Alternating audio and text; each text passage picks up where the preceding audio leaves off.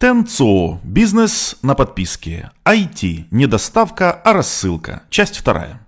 Успех компаний, работающих по подписной модели, зависит от их готовности постоянно контролировать соотношение между числом принятых заявок, заключенных контрактов и поступивших платежей и размером полученной прибыли. К сожалению, за получение и обработку перечисленных данных отвечают разные отделы. Заявки и продажи хранятся в системе учета клиентов. Платежи учитываются в бухгалтерских книгах и книгах учета, а полученная прибыль вообще высчитывается при помощи многих и многих электронных таблиц. Хочется пожелать удачи тому, кто решится свести это все воедино. Список подобных претензий можно продолжать бесконечно, потому что неожиданно IT снова перестали успевать за потребностями рынка. Почему? Да потому что многие компании продолжают пользоваться системами управления производственными процессами, созданными для физического учета числа поддонов с упаковками товаров, а не для работы с постоянно обновляемыми цифровыми продуктами.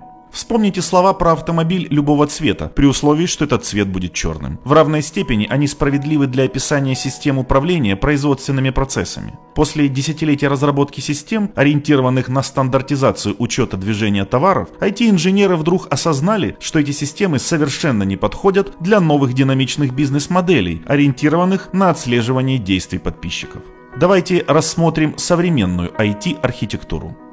Финансовая система представлена в правой части. Она применялась большинством компаний на протяжении последних 15-20 лет. Права на разработку почти всех ее алгоритмов до сих пор принадлежат Oracle. Вскоре после внедрения систем управления производственными процессами большинство компаний также начало использовать системы учета клиентов от Salesforce или Microsoft, и они стали двумя столпами IT-инфраструктуры практически каждого предприятия. Разумеется, между ними были системы помельче для учета поступающих заказов, контроля их выполнения и прочего, и все вместе они составляли стройную линейную структуру со строгой сериализацией данных.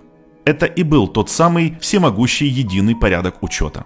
Для улучшения понимания давайте представим, как в старые времена строилось взаимодействие отделов предприятия внутри этой инфраструктуры. Допустим, вы получили заказ на продажу 50 единиц чего-нибудь. Ваш отдел продаж направляет клиенту бумажный документ, коммерческое предложение, где указано, что партия из 50 единиц обойдется в 10 тысяч долларов. Клиент отвечает, что цена его устраивает, и сотрудник отдела продаж отправляет машинописную копию, родители миллениалов наверняка еще помнят, как напечатать документ под копирку, в соседний отдел для оформления заказов. Его сотрудник сообщает, что согласно правилам сначала нужно проверить клиента на платежеспособность и только потом давать дальнейший ход документу. После завершения проверки он печатает еще одну копию документа и отправляет ее в отдел исполнения заказов. Уже понимаете, к чему это все идет?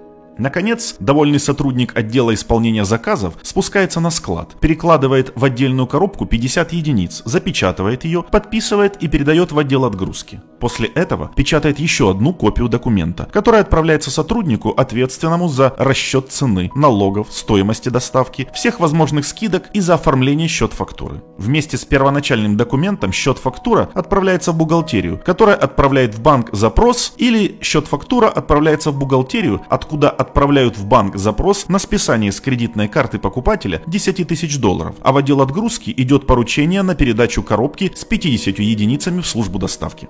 Возможно, все эти документы передаются посредством внутренней пневмонической почты, но это не точно. Сегодня все, конечно, намного сложнее. Любая компания приличных размеров не пользуется всего одной системой. Для нормальной работы их нужны десятки. И независимо от того, появляются они в результате приобретения или создания новых бизнес-единиц, все эти цепочки имеют тенденцию к количественному росту.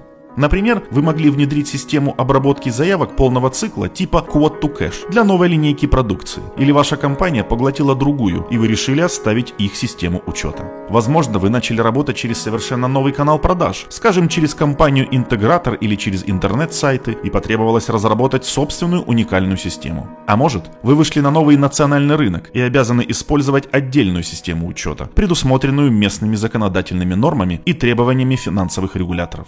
Недавно мне довелось беседовать с руководством компании с оборотом в 5 миллиардов долларов, где одновременно применяются 44 различные системы обработки заявок полного цикла типа Quote to Cash. Когда я пишу эту цифру, у меня мигрень начинается. А еще в одной компании до сих пор пользуются системой, разработанной во второй половине 70-х годов, и справиться с ее администрированием может только программист ее создавший. Компания купила несчастному пожизненный абонемент в фитнес-зал и не дает ему уйти на пенсию.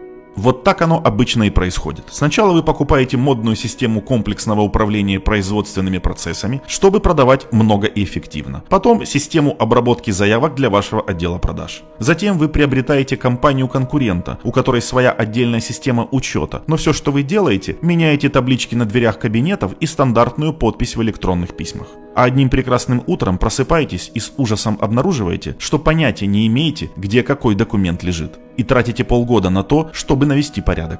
В старые времена эта схема была более или менее рабочей. Копии документов переходили из отдела в отдел, а товары от продавца к покупателю. Но то был спокойный статичный мир, и он сильно отличался от динамичного современного, где жизнь течет в разы быстрее. Сегодня подписчики постоянно обновляют набор используемых опций, меняют одни услуги на другие, отказываются от некоторых функций на совсем или вовсе приостанавливают действие подписки. Одни уезжают в отпуск, приостановить подписку. Другие подключают в отпуске дополнительный номер сотовой связи, добавить услугу. Несчастные линейные системы работы с клиентами находятся под непрекращающимся дождем требований, запросов и изменений, а компания должна быть готова к обработке тысяч заявок в сутки. Впрочем, компании не сидят сложа руки. Они постоянно тестируют новые рыночные стратегии, модели ценообразования и новые типы услуг, понимая, что в мире современного бизнеса ровно столько сложностей, сколько и возможностей.